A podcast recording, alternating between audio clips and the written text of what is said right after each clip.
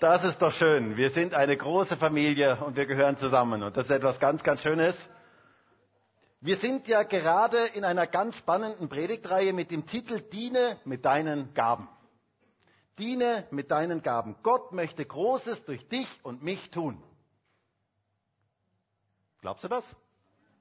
Gott möchte Großes durch mich und dich und mich tun. Er möchte uns gebrauchen. Gott hat das Beste mit unserem Leben im Sinn. Und Gott möchte, hat jedem Einzelnen, der heute hier in diesem Raum ist, einzigartige Gaben gegeben, mit denen wir anderen dienen dürfen. Du hast einzigartige Gaben bekommen. Schau mal in die Schöpfung hinein, wie vielfältig die Schöpfung ist. Ist das nicht gewaltig, wie vielfältig die Schöpfung ist, wie, wie einzigartig alles geschaffen ist? Jeder Grashalm ist anders, jede Blume ist speziell. Jeder Baum, jedes Blatt, jede Schneeflocke, meine, wollen wir jetzt gar nicht mehr dran denken, wohl an Schneeflocken, aber ähm, trotz allem ist es gigantisch, wie in der Schöpfung alles so einzigartig ist, alles so ganz besonders ist. Gott ist kein Gott des 0815, der so ein Master schafft und dann kopiert er nur noch. Sondern Gott arbeitet immer mit Originalen.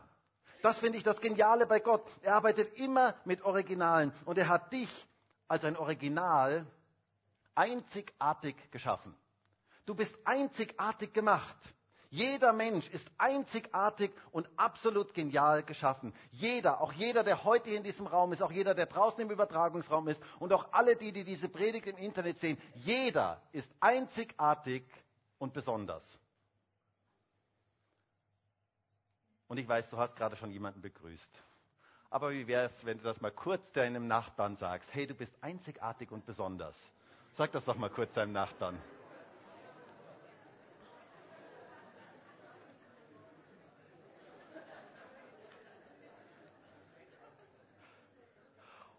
Und es wäre mir ein Anliegen, dass du das mitnimmst heute. Dass du das wirklich mitnimmst. Du bist einzigartig und besonders. Jeder Mensch ist einzigartig und besonders. Und Gott möchte dich als Original gebrauchen. Du sollst keine Kopie von jemand anderem sein sondern du darfst ein Original sein und Gott hat dir spezielle Gaben und Fähigkeiten gegeben, die kein anderer auf dieser Welt hat. Weißt du das? Gott hat dir spezielle Fähigkeiten und Gaben gegeben, die kein anderer auf dieser Welt hat und du sollst sie zum Dienst für andere einsetzen. Wisst ihr, ich glaube, dass in unserer Gemeinde noch ein gewaltiger, verborgener Schatz liegt. Und zwar ein Schatz von Talenten und Begabungen, die Gott in Menschen hineingelegt hat und die noch irgendwo dort schlummern und die Gott hervorbringen möchte, die Gott erwecken möchte, die Gott hineinbringen möchte, dass sie gebraucht werden zum Dienst für andere. Gott hat etwas vor mit dir und mit mir und mit uns als ganzer Gemeinde. Das Beste kommt erst noch. Glaubt ihr das? Ich bin davon zutiefst überzeugt. Aber es hat etwas damit zu tun, dass wir mit unseren Gaben dienen. Und Petrus sagt in 1. Petrus 4, Vers 10, und das ist ja so ein bisschen die Grundlage dieser Predigtreihe, wie jeder eine Gnadengabe empfangen hat, so dient damit einander als gute Verwalter der verschiedenartigen Gnade Gottes. Gott hat dir und mir Gaben gegeben, die wir zum Dienst für andere einsetzen sollen.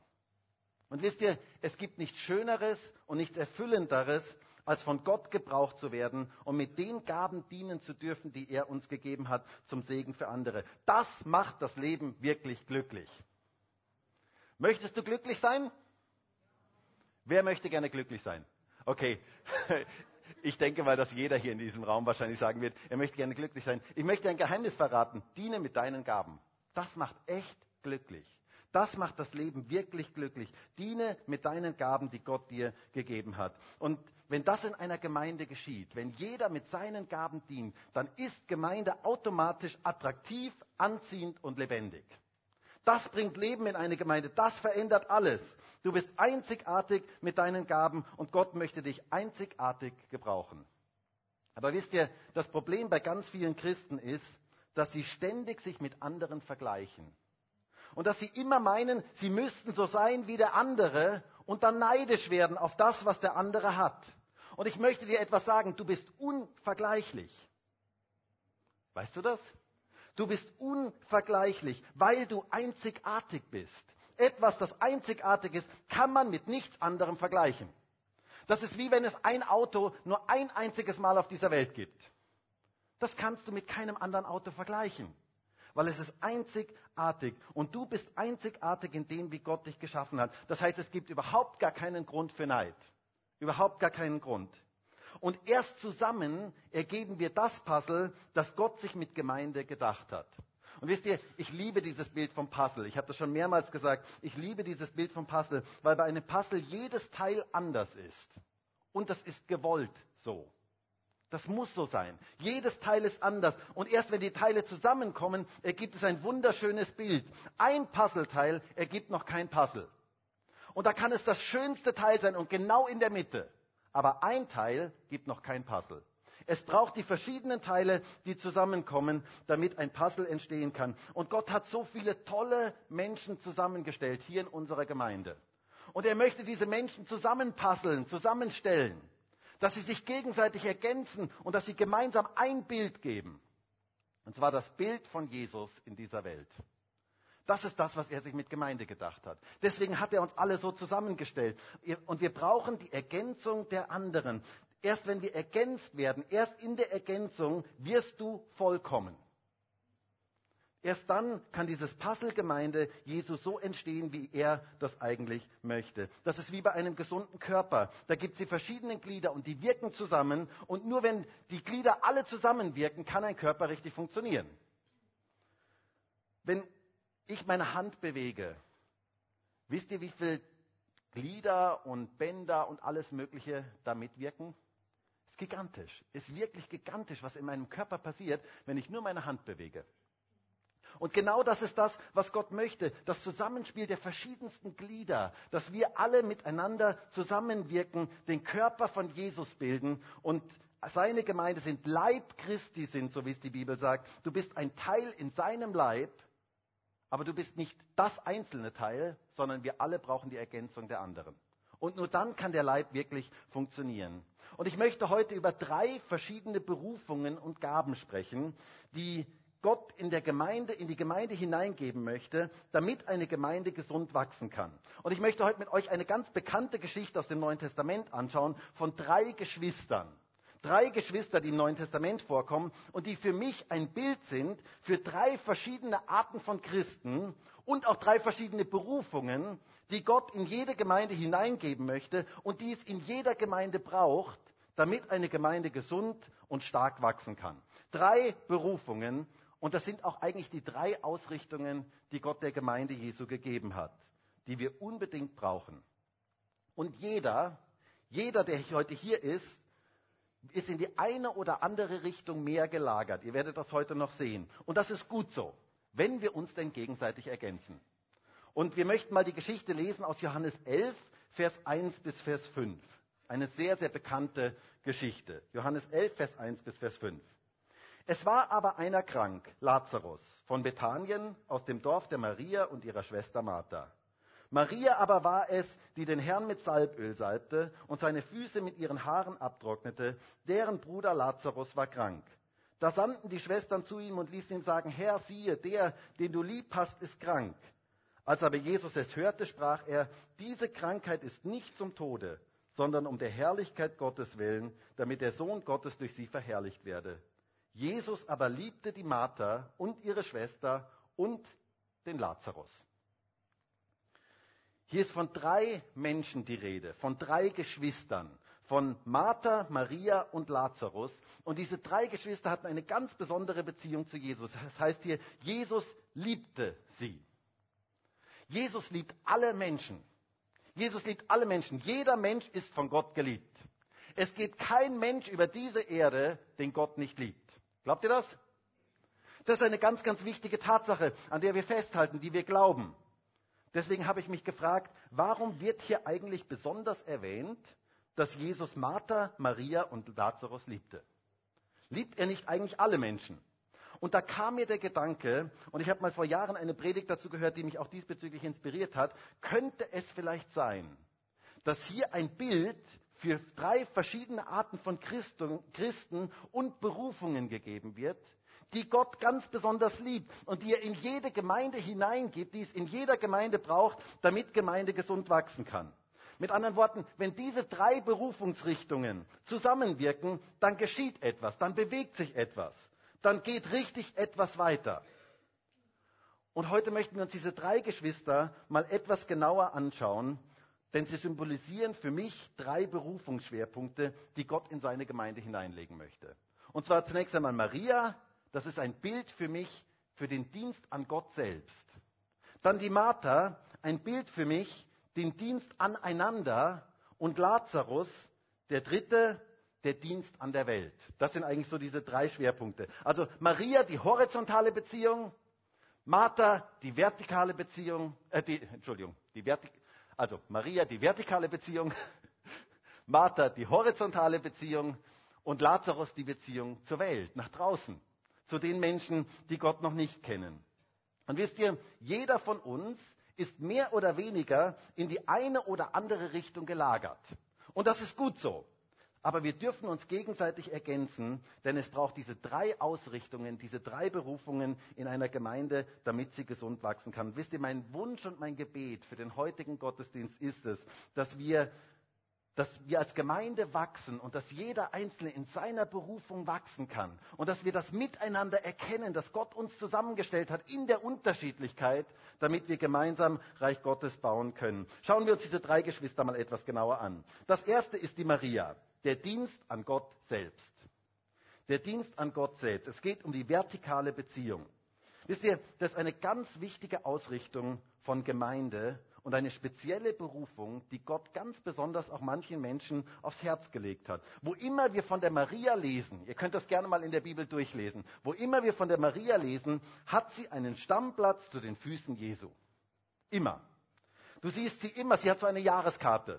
Ähm, sie hat so ein Jahresabonnement zu den Füßen Jesu. Sie sitzt immer zu den Füßen Jesu, wo auch immer du sie siehst. Immer, wo sie auftaucht, sitzt sie zu den Füßen Jesu. Wir lesen es hier in unserem Text, in, in Vers 2 heißt es, Maria aber war es, die den Herrn mit Salböl salbte und seine Füße mit ihren Haaren abtrocknete, deren Bruder Lazarus war krank. Sie war zu seinen Füßen, heißt es hier. Und hier wird diese Maria näher definiert. Und es ist die Maria, die den Herrn mit Salböl salbte und seine Füße mit ihren Haaren trocknete. Und wir lesen davon ein Kapitel später in, in Johannes 12, lesen wir genau diese Geschichte. Da heißt es in Vers 1, Jesus nun kam sechs Tage vor dem Passa nach Bethanien, wo Lazarus war, den Jesus aus den Toten auferweckt hatte. Sie machten ihm nun dort ein Abendessen und Martha diente. Lazarus war aber einer von denen, die mit, ihnen, mit ihm zu Tisch lagen. Gesundheit. Da nahm Maria, also das stand nicht in der Bibel, also, da nahm Maria ein Pfund Salböl von echter, sehr kostbarer Nade und salbte die Füße Jesu und trocknete seine Füße mit ihren Haaren. Das Haus aber war, wurde von dem Geruch des Salböls erfüllt. Maria diente, lesen wir hier. Äh, Martha diente, lesen wir hier. Das sehen wir später noch. Und was tat die Maria? Was war ihr Dienst? Sie war zu den Füßen Jesu und salbte ihn und trocknete seine Füße mit ihren Haaren. Ein starkes Bild für Anbetung, ein starkes Bild für das, was Anbetung ist, den Dienst an Jesus selbst. Und wisst ihr, dieser Dienst war nicht unumstritten. Wenn wir jetzt weiterlesen würden, würden wir sehen, Judas kritisierte das sofort. Er sagte, wie kann man so viel Geld nur für Jesus selber ausgeben? Dieses Geld, das könnte man auch den Armen geben, da könnten wir ganz andere Dinge mitmachen. Judas hatte gar nicht verstanden, wie wichtig dieser Dienst an Jesus selber eigentlich ist. Wie wertvoll dieser Dienst an Jesus selber eigentlich ist. Diese Maria saß zu den Füßen Jesu und salbte seine Füße. Was für ein geniales Bild für Anbetung. Dieses kostbare Salböl wurde verwendet und das ganze Haus wurde von dem Geruch des Salböls erfüllt. Kennst du diesen Geruch von, von Salbe, von Salböl? Das ist einfach etwas Herrliches. Und dieses ganze Haus wurde von dem Geruch erfüllt. Anbetung Jesu, Lobpreis seiner selbst, Hingabe, diese unmittelbare Beziehung zu ihm, das verbreitet einen wunderbaren Geruch in einer Gemeinde. Das ist etwas, was einen wunderbaren Geruch verbreitet. Wenn dieser Dienst zu Jesus, an Jesus selber praktiziert wird, erfüllt das eine Gemeinde mit einem herrlichen Geruch, den Menschen riechen werden wo Menschen etwas spüren, wenn sie reinkommen, wenn sie, wenn sie in eine Gemeinde kommen. Der Geruch seiner Gegenwart, der Geruch der Wirkungen des Heiligen Geistes. Das ist das, wonach wir uns sehnen. Da wirkt der Heilige Geist. Da geschieht etwas in der unsichtbaren Welt. Dort, wo Maria sind, geschieht etwas in der unsichtbaren Welt. Da ist eine übernatürliche Kraftquelle da. Da werden Menschen vom Heiligen Geist berührt. Dieser Maria-Dienst ist unglaublich wichtig. Denn er verändert die geistliche Atmosphäre einer Gemeinde. Dieser Dienst an Gott selbst. Und wisst ihr, es gibt Christen, die sind stärker in diese Richtung gelagert. Es gibt Christen, die sind sehr prophetisch unterwegs oder die sind sehr geistlich unterwegs. Und das ist gut so. Sie sitzen zu den Füßen Jesu. Maria sitzt zu den Füßen Jesu. Sie wird dort gefüllt von ihm. Sie verbreitet einen wunderbaren Duft dort, wo sie ist. Und wie schon gesagt, manches Mal wird dieser Dienst kritisiert. Dass man sagt, wofür eigentlich das Ganze? Aber wisst ihr, es ist wertvoll in den Augen Gottes. Diese vertikale Beziehung zu Gott ist etwas unglaublich Wertvolles. Und an diesem Platz zu den Füßen Jesu entsteht bei der Maria auch ein tiefer, echter Glaube. Wir lesen davon in, in unserer Geschichte in Johannes 11, später, wo sie wieder zu den Füßen Jesu niederfiel. Wir lesen dort in Vers 32. Als nun Maria dahin kam, wo Jesus war und ihn sah, fiel sie ihm zu Füßen. Mal wieder, wie immer. Und sprach zu ihm, Herr, wenn du hier gewesen wärest, so wäre mein Bruder nicht gestorben. Was für eine Aussage des Glaubens. Sie glaubte, wenn Jesus da gewesen wäre, wäre der Lazarus nicht gestorben. Das ist Glaube. Und wieder fiel sie zu den Füßen Jesu nieder. Maria findet man immer zu den Füßen Jesu. Sie hatte einen Stammplatz, eine Jahreskarte zu seinen Füßen. Sie war ihm voll hingegeben und sie wusste um die Kraft der Beziehung zu ihm. Sie verbrachte viel Zeit in seiner Gegenwart, Zeit in der Gemeinschaft mit ihm. Und wisst ihr, das ist so etwas Wertvolles weil das verbreitet einen wunderbaren Duft in unserer Umgebung und wir dürfen als Gemeinde niemals darauf verzichten. Wir sehen sie ein drittes Mal in Lukas 10, die wahrscheinlich bekannteste Stelle von der Maria. Da heißt es in Lukas 10, Vers 38. Es geschah aber, als sie ihres Weges zogen, dass er in ein Dorf kam und eine Frau mit Namen Martha nahm ihn in ihr Haus auf.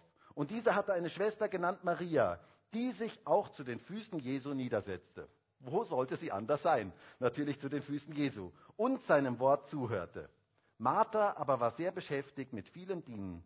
Sie trat aber hinzu und sprach, Herr, kümmert es dich nicht, dass meine Schwester mich allein gelassen hat zu dienen.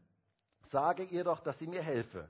Jesus aber antwortete und sprach zu ihr, Martha, Martha, du bist besorgt und beunruhigt um viele Dinge.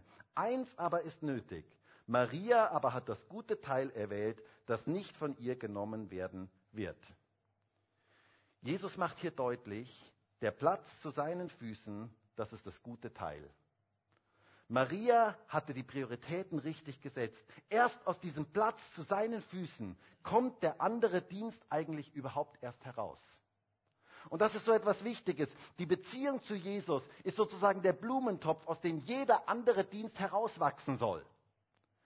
Dieses Sitzen zu seinen Füßen ist der Blumentopf, aus dem jeder andere Dienst eigentlich herauswachsen soll. Maria saß zu den Füßen Jesu und hörte seinen Worten zu. So ein wichtiger Dienst. Dieser Dienst an Jesus selber, seine Stimme zu hören, zu hören, was er eigentlich sagt.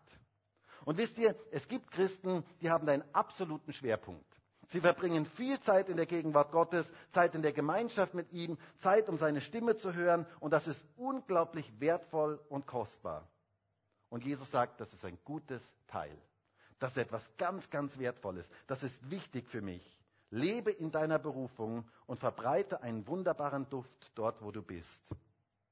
Der Mariadienst ist unglaublich wichtig in einer Gemeinde. Und wisst ihr, ich wünsche mir ganz, ganz viele Marias. Oder Mar wie, wie heißt die männliche Form? Da gibt es keine, wohl? Aber ihr versteht schon, was ich meine, wohl? Ähm, also ich wünsche mir ganz, ganz viele Leute, die wie die Maria sind, die diese Begabung haben, die diese, diese Ausrichtung haben, die einen Stammplatz, ein Dauerabonnement zu den Füßen Jesu haben, die geistlich unterwegs sind, die sehr, sehr geistlich unterwegs sind und die einen Duft in einer Gemeinde beeinflussen. Durch diese Menschen riecht es nach Jesus in einer Gemeinde. Wenn du in eine Gemeinde kommst, wo Maria sind, da riecht es nach Jesus. Da spürt man etwas von Jesus. Und das ist etwas ganz, ganz Wertvolles. Dieser Duft der Anbetung und des Lobpreises Gottes. Der Mariadienst ist so wichtig, der Dienst an Gott selbst. Dann die zweite Person, die zweite Schwester, Martha, der Dienst aneinander. Wisst ihr, Martha ist ganz, ganz anders gelagert. Von Maria lesen wir immer, dass sie zu den Füßen Jesu saß. Von der Martha lesen wir ständig, Martha diente. Das war das, was immer von ihr, also wo auch immer die Martha auftaucht, da hat sie gedient. Das war ihre Lebensberufung. Sie diente und diente und diente. Sie hatte ein Auge für das Praktische, für die praktischen Bedürfnisse der Menschen und sie half und diente anderen. Und wisst ihr, die Marthas sind ein ganz, ganz großer Segen in Gemeinden. Ein ganz, ganz großer Segen in Gemeinden. Die kommen sich vielleicht nicht so extrem, die kommen vielleicht nicht so extrem geistlich daher. Und das ist auch was, was sie immer, wo sie immer ein bisschen Schuldgefühle oder Minderwertigkeitskomplexe haben, dass sie meinen, sie sind nicht so geistlich, aber sie sind ein ganz, ganz großer Segen. Und ich möchte heute mal den Versuch unternehmen, die Martha zu rehabilitieren. Denn wisst ihr, ich glaube, dass viele Prediger ähm, über Jahrzehnte die Martha immer falsch dargestellt haben. Und ich möchte mich heute in aller Form als Prediger bei der Martha entschuldigen weil man ihr wirklich sehr, sehr viel Unrecht getan hat. Davon bin ich wirklich zutiefst überzeugt. Denn Jesus tadelte die Martha an keiner einzigen Stelle für ihre feine Dienstgesinnung. An keiner einzigen Stelle. Ganz im Gegenteil. Diese Dienstgesinnung war für Jesus total wertvoll. Und wir brauchen Marthas in unseren Gemeinden. Davon bin ich zutiefst überzeugt. Überall, wo sie begegnete, diente sie Menschen. Es heißt in Johannes 12, Vers 2, da heißt es, sie machten ihm nun dort ein Abendessen und Martha diente, logischerweise. Lazarus aber war einer von denen, die mit ihm zu Tisch lagen.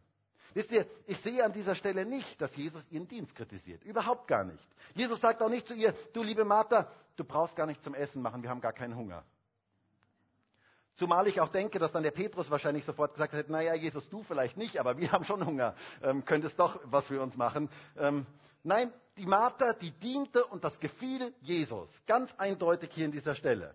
Und ich weiß ja nicht, was für eine Vorstellung du von einem Vollmachtslevel in einer Gemeinde hast, ob wir nur miteinander beten und dann schweben die belegten Brote ähm, nur so durch den Raum ähm, und das Manna fällt vom Himmel oder sowas. Ich weiß ja nicht, was du für eine Vorstellung hast. Also mein, nach meinem Verständnis braucht es irgendjemanden, der die Sachen macht. Stimmt das? Oder immer ein Hauskreis, perfekte Möglichkeit, oder? Einfach sich hinzusetzen, beten und dann kommt das Essen vom Himmel und alle sind zufrieden. Erlebt ihr das so? Ihr seid vielleicht im falschen Hauskreis. Ähm, also mein Verständnis ist, dass es irgendjemanden geben muss, der das macht. Und dieser Marterdienst ist so wertvoll in einer Gemeinde. Wir sehen sie dann in Lukas 10 und wir haben diese Stelle schon gesehen und wieder diente sie. Ähm, wir haben es schon gelesen und ich möchte es aber trotz allem nochmal in diesem Zusammenhang lesen. Martha aber war sehr beschäftigt mit vielem Dienen. Was auch sonst. Immer wieder mit Dienen beschäftigt. Sie trat aber hinzu und sprach, Herr, kümmert es dich nicht, dass meine Schwester mich allein gelassen hat zu dienen. Sage ihr doch, dass sie mir helfe. Jesus aber antwortete und sprach zu ihr, Martha, Martha, du bist besorgt und beunruhigt um viele Dinge. Eins aber ist nötig. Maria aber hat das gute Teil erwählt, das nicht von ihr genommen werden wird. Martha war beschäftigt mit vielem Dienen. Und sie war frustriert, weil die Maria ihr einfach nicht helfen wollte. Die Maria, die hatte ihren Dauerplatz dort bei Jesus zu den Füßen Jesu und die wollte ihr einfach nicht helfen. Also ich kann sie verstehen. Sie rennt da die ganze Zeit und die Maria, die sitzt nur da. Und das war etwas, was sie als unfair empfand. Und das, und das sagte sie auch Jesus. Und was sagte Jesus zu ihr? Und wisst ihr, da ist etwas ganz Wichtiges. Ich habe das jahrelang für mich falsch verstanden. Ich habe das immer so verstanden, als würde Jesus sagen, Martha, diene nicht so viel. Dein Dienst ist mir gar nicht so wichtig. Der Maria-Dienst, der Dienst zu den Füßen, das ist das einzig Wichtige für mich. Aber das sagt Jesus hier nicht sondern er sagt etwas ganz anderes. Er sagt zu ihr, du bist besorgt und beunruhigt um viele Dinge. Das war ihr Problem. Ihr Problem war die Sorge, die Unruhe, dieses nicht zur Ruhe zu kommen aus dem ständigen Dienst, aus dieser ständigen Dienstgesinnung heraus. Dienstmotivation aus Sorge und Unruhe heraus ist nicht gut. Und da sagt Jesus, komm erst mal zur Ruhe. Lerne von der Maria erstmal zur Ruhe zu kommen. Aus der Ruhe in meiner Gegenwart, da kommt ein gesegneter Dienst. Aus dem heraus kommt ein fruchtbarer Dienst. Jesus tadelt an keiner Stelle ihren Dienst, ganz im Gegenteil. Aber er ermutigte sie, nicht so besorgt und beunruhigt zu sein für viele Dinge. Er sagte der Martha, lerne von der Maria erstmal zur Ruhe zu kommen. Und aus dieser Ruhe heraus kommt der Dienst. Aber der Dienst der Martha war für Jesus unglaublich wertvoll. Wisst ihr, wir brauchen Marthas in unseren Gemeinden. Wenn ich das Neue Testament durchschaue, dann sehe ich, dass Jesus viel praktischer war, als viele Christen das sind. Viel, viel praktischer. Jesus sah die Bedürfnisse der Menschen und er sah nicht nur ihr geistliches Leben, sondern er sah die Menschen ganz praktisch. Der Marterdienst war ihm wichtig. Marthas, das sind Menschen, die die praktischen Bedürfnisse von anderen sehen. Wisst ihr, woran man Marthas zum Beispiel im Lobpreis meistens erkennt? Das sind Leute, denen ist nach 20 Minuten haben die genug Lobpreis gehabt und dann haben sie irgendein Kind auf dem Arm von irgendwem anderen und schauen, dass der den, den Lobpreis entsprechend genießen kann. Das sind so Marthas. Ähm, das sind Leute, die einfach praktisch denken, die einfach andere sehen und die sagen, wie kann ich jetzt anderen helfen? Ganz, ganz praktisch. Sie sehen andere, denen es nicht gut geht und sie gehen ihnen nach. Zugegeben, sie haben meistens ein schlechtes Gewissen, dass sie nicht so geistlich sind wie die Maria. Aber sie haben einen unglaublich wertvollen Dienst, den Dienst aneinander, den praktischen Dienst. Und das ist so kostbar in Gottes Augen. Da zieht jemand um und sie sind da. Jemand braucht Hilfe und fühlt sich ausgegrenzt und sie sind da. Sie helfen den Menschen. Sie sind für Menschen da. Und wir brauchen Menschen, die die Bedürfnisse der anderen im Auge haben. Jesus war viel praktischer, als viele denken. Ich denke dann diese geniale Geschichte von der Auferweckung der Tochter des, äh, des Jairus. Die Tochter war gestorben und die Leute waren total niedergeschlagen. Sie weinten, die ganze Verwandtschaft war zusammengekommen und alle waren da und alle waren fertig. Und Jesus kam und er weckte diese Tochter von den Toten auf. Unglaublich, eine gewaltige Geschichte. Und ich habe mich gefragt, was würde ich in so einem Fall tun?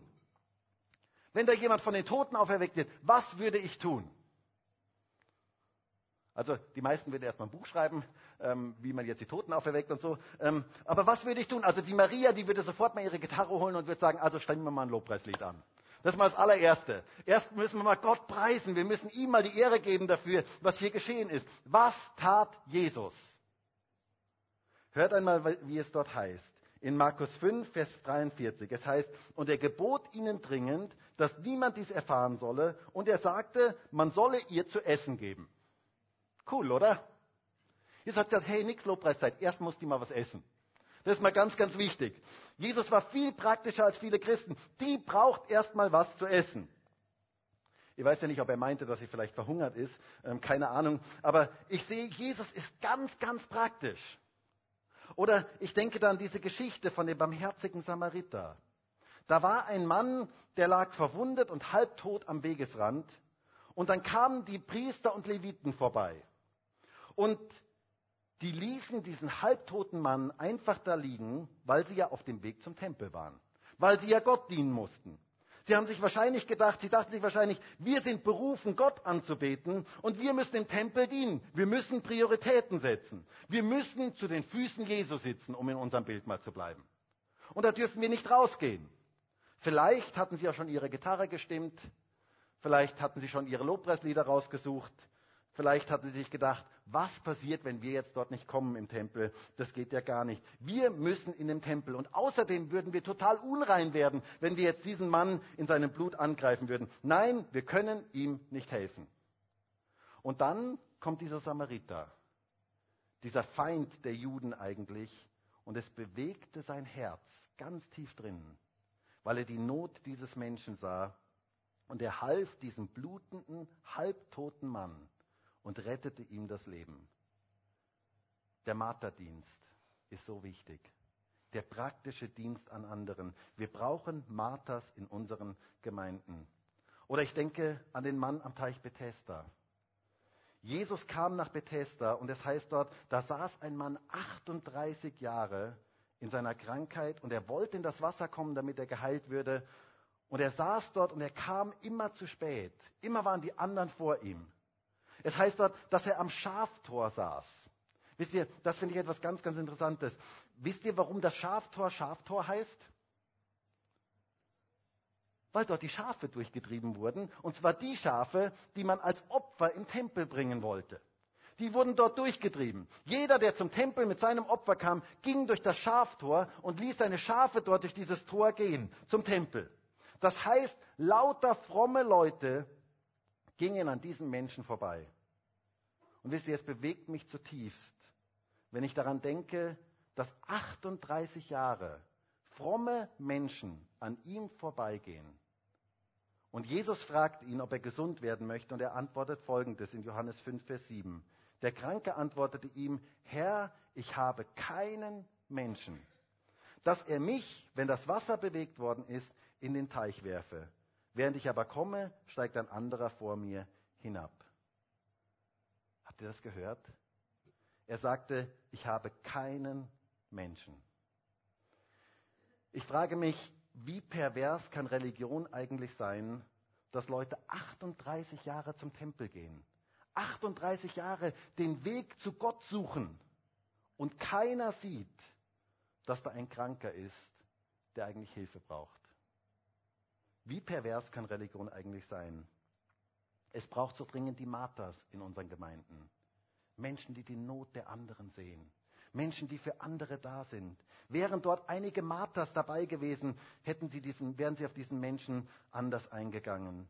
Wie tragisch wäre es, wenn wir nur den Maria-Dienst in unseren Gemeinden haben und gar nicht erkennen, dass wir auch den Dienst aneinander haben, wo wir füreinander da sein sollen. Es ist etwas so, etwas so Wichtiges. Maria ist ein ganz, ganz wichtiger Dienst.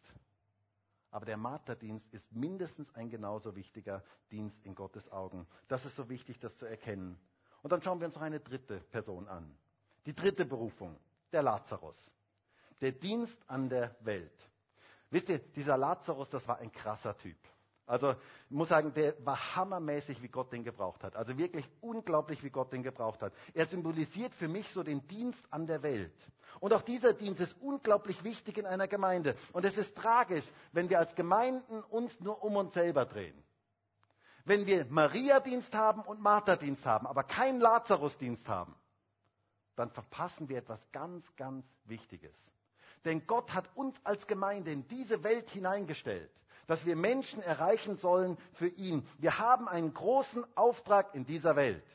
Wir sollen etwas verändern in dieser Welt. Jeder Mensch soll etwas von Gottes Liebe hören und etwas von Gottes Liebe erfahren durch die Gemeinde Jesu.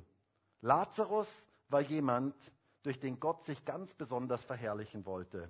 Er war ernsthaft krank und Jesus sagt über diese Krankheit zu ihm in Vers 4, in, in, Johannes 11, Vers 4, da heißt es, diese Krankheit ist nicht zum Tode, sondern um der Herrlichkeit Gottes willen, damit der Sohn Gottes verherrlicht, durch sie verherrlicht werde.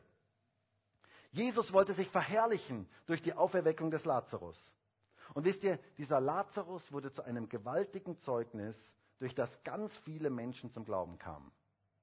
Lazarus musste kein Zeugnis abgeben, denn Lazarus war ein Zeugnis. Das finde ich etwas so Bemerkenswertes. Wo immer er auftauchte, glaubten die Menschen. Ein Toter, der wieder von den Toten auferweckt worden ist, der braucht nur kommen. Der braucht nichts sagen. Und die Menschen glauben schon.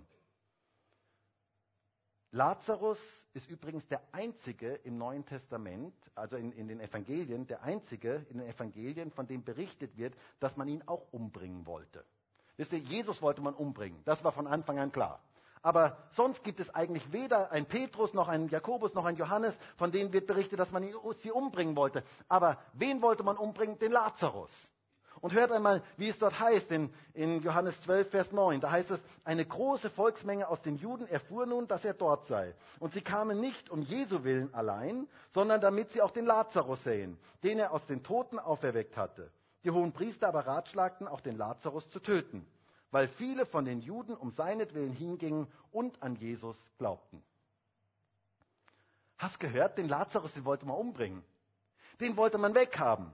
Also ich muss ja sagen, ich kann ja die Hohenpriester sehr, sehr gut verstehen. Es ist echt schwierig, Leute davon zu überzeugen, dass Jesus nicht der Sohn Gottes ist und da läuft der Lazarus durch die Stadt. Kannst du dir das vorstellen? Du willst gerade den Leuten erklären, also Jesus ist nicht der Sohn Gottes und da läuft der Lazarus da draußen vorbei. Und der muss gar nichts tun, der muss nur winken. Und die sind alle plötzlich überzeugt davon. Die sind alle plötzlich überzeugt davon, dass Jesus wirklich der Messias ist. Dieser Lazarus war ein lebendiges Zeugnis von dem, was Jesus tun kann. Und wir haben einen Dienst als Christen in dieser Welt. Wir dürfen Zeugen von dem sein, was Jesus in unserem Leben getan hat. Und wisst ihr, es gibt nichts Stärkeres als ein Zeugnis. Ein Zeugnis hat so eine Kraft. Wenn du Menschen das erzählst, was du in deinem Leben erlebt hast, das hat eine gewaltige Kraft. Jesus hat an keiner Stelle gesagt, dass wir Rechtsanwälte von ihm sein sollen, die ihn verteidigen. Er hat an vielen Stellen gesagt, dass wir Zeugen sein sollen von dem, was wir mit ihm erlebt haben. Es heißt in Apostelgeschichte 1, Vers 8, aber ihr werdet Kraft empfangen, wenn der Heilige Geist auf euch gekommen ist. Und ihr werdet meine Zeugen sein. Sowohl in Jerusalem als auch in ganz Judäa und Samaria und bis an das Ende der Erde. Wir dürfen Zeugen von Jesus sein. Und zwar zunächst einmal in Jerusalem, im engsten Kreis, in unseren Familien, dort wo wir sind, in unseren Nachbarschaften, in dem engsten Zirkel, den wir haben. Dann in Judäa, im weiteren Umfeld, in Samaria und bis an die Enden der Erde. Gott möchte, dass wir Zeugen von ihm sind. Und wisst ihr, ein Zeuge muss nicht alles wissen. Der muss sich auch nicht in allen Paragraphen auskennen. Was muss ein Zeuge? Er muss das bezeugen, was er selber erlebt hat. Und das ist das, was wir sein sollen. Wir sollen Zeugen in dieser Welt sein. Wir sollen einfach von dem erzählen, was wir mit Jesus Christus erlebt haben. Und das hat eine gewaltige Auswirkung und gewaltige Kraft. Gemeinde Jesu darf niemals diesen Dienst an der Welt vernachlässigen. Wir haben einen Auftrag. Wir haben eine Bestimmung, dass noch viele Menschen die Liebe Gottes erfahren. Wenn Gemeinde diesen Auftrag verliert und nur noch aus Marias und Marthas besteht, dann dreht sie sich sehr, sehr schnell nur noch um sich selber und verliert ganz diese wichtige Dimension und Bestimmung, die wir in dieser Welt haben. Wir brauchen den Lazarusdienst in dieser Welt. Und wisst ihr, es gibt Christen, die haben eine ganz starke Ausprägung in diese Richtung. Die haben so ein Herz für diesen Dienst. Das ist das, was ganz stark in ihnen brennt. Und es braucht Lazarusse in unseren Gemeinden. Und wir sollten diesen Dienst fördern und freisetzen, dass Menschen diesen Dienst tun können. Evangelisten, die Gott berufen hat, dass sie in die Welt hineingehen. Wir dürfen sie schätzen und freisetzen. Aber sie brauchen die Ergänzung. Die Ergänzung im Miteinander von den Marias und Marthas. Gemeinde darf sich niemals um sich selber drehen sondern wir haben einen großen Auftrag in dieser Welt. Gott möchte uns nicht aus dieser Welt herausholen, sondern er möchte, dass wir ihn hineinbringen in diese Welt. Hast du das gehört? Gott möchte dich nicht aus dieser Welt herausholen, sondern er möchte, dass du ihn hineinbringst in dieser Welt. Deswegen bist du hier. Das ist deine Bestimmung, weshalb du hier bist. Und er möchte dich gebrauchen in dieser Welt, Licht und Salz zu sein, dort wo du bist. Dieser Lazarusdienst ist so wichtig. Ich möchte zum Schluss kommen. Ich glaube, dass wir diese drei Dienste ganz, ganz wichtig brauchen in unserer Gemeinde. Ich glaube, dass wir Maria brauchen, dass wir Martha brauchen und dass wir Lazarus brauchen. Und ich glaube auch, dass jeder von uns jeden Teil für sich braucht. Aber ich glaube auch, dass es spezielle Berufungen gibt und dass Menschen speziell, dass Gott Menschen speziell den einen oder anderen Dienst stärker aufs Herz legt. Aber ich glaube auch, dass Gott uns zusammenstellt als ganze Gemeinde, dass diese drei Dienste immer wieder sichtbar sind.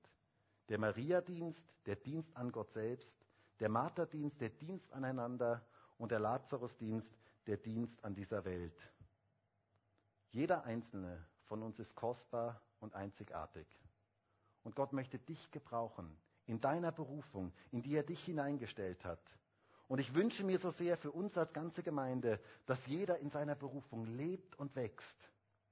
Und dass wir gemeinsam diese drei Dienste, diese drei Ausrichtungen erfüllen. Dienst an Gott, Dienst aneinander und Dienst an der Welt. Wenn du in deiner Berufung wächst, dann wirst du wirklich glücklich. Und das wünsche ich jedem Einzelnen von uns. Und ich würde jetzt so gerne gemeinsam mit uns beten. Und vielleicht können wir gemeinsam aufstehen.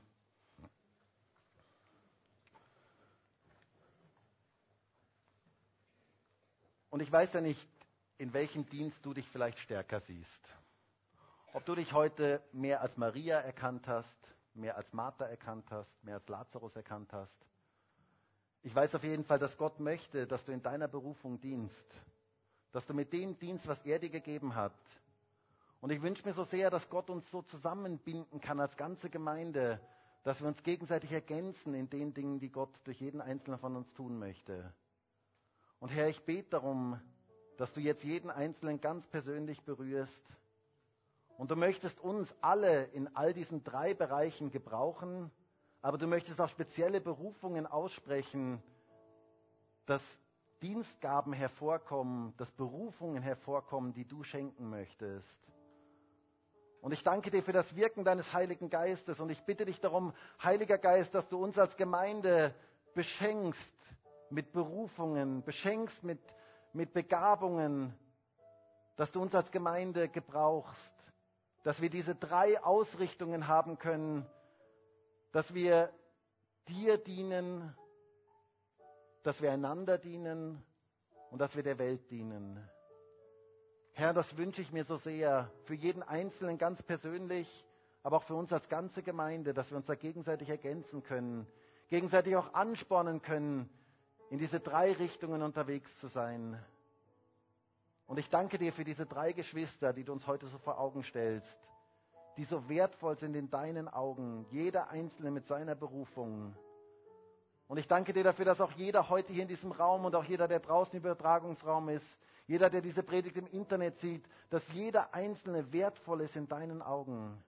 Mit seinen Gaben, mit seinen Einzigartigkeiten, mit dem, wie du jeden Einzelnen berufen hast. Herr, und ich wünsche mir so sehr, dass jeder von uns in seiner Berufung wachsen kann, in seine Berufung hineinfindet und in dem dienen kann, was du uns gegeben hast. Gebrauche du uns, wirke du durch uns. Wir stehen heute hier vor dir und bitten dich darum, Herr, wirke du durch unser Leben. Lasst uns ein Segen sein für andere, lasst uns ein Segen sein für dich, dass unser Leben zählt, dass wir unser Leben nicht verplempern, sondern dass wir unser Leben für die wirklich wichtigen Dinge geben. Danke dafür, Jesus. Herr, ich bitte dich darum, dass du in unserer Gemeinde Martha, Maria und Lazarus erwächst und dass du ganz speziell wirkst, in jedem Einzelnen von uns in seiner Berufung zu wachsen. Danke dafür, dass du etwas vorhast mit jedem Einzelnen von uns, dass du jeden Einzelnen gebrauchen möchtest. Herr, das ist so ein Geschenk, dass du jeden Einzelnen gebrauchen möchtest. Danke dafür, Herr. Halleluja.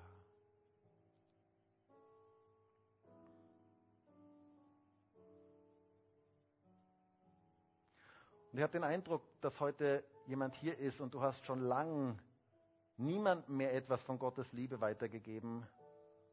Und Gott möchte dich heute ansprechen und er möchte dir sagen, bete wieder ganz neu dafür, dass ich dir Gelegenheiten schenke.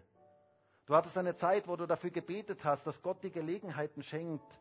Und er hat dir immer wieder Gelegenheiten geschenkt, etwas von ihm weiterzusagen. Und jetzt hast du schon lange nicht mehr dafür gebetet. Und Gott sagt heute zu dir, fang wieder neu an, dafür zu beten dass dieser Lazarusdienst in deinem Leben wieder hervorkommt, dass Menschen etwas von meiner Liebe empfangen. Und wenn du anfängst dafür zu beten, wird Gott dir Gelegenheiten schenken. Danke, Herr. Und lass uns jetzt gemeinsam dieses Lied singen. Wir sehnen uns nach deinem Wirken. Und wir dürfen uns jetzt gemeinsam ausstrecken und sagen, Herr, bitte wirke du durch uns. Bitte lass du die Berufung in unser Leben, in unserem Leben durchbrechen, die du für unser Leben hast. Und lass uns jetzt einfach so ganz speziell zu Gott danach ausstrecken.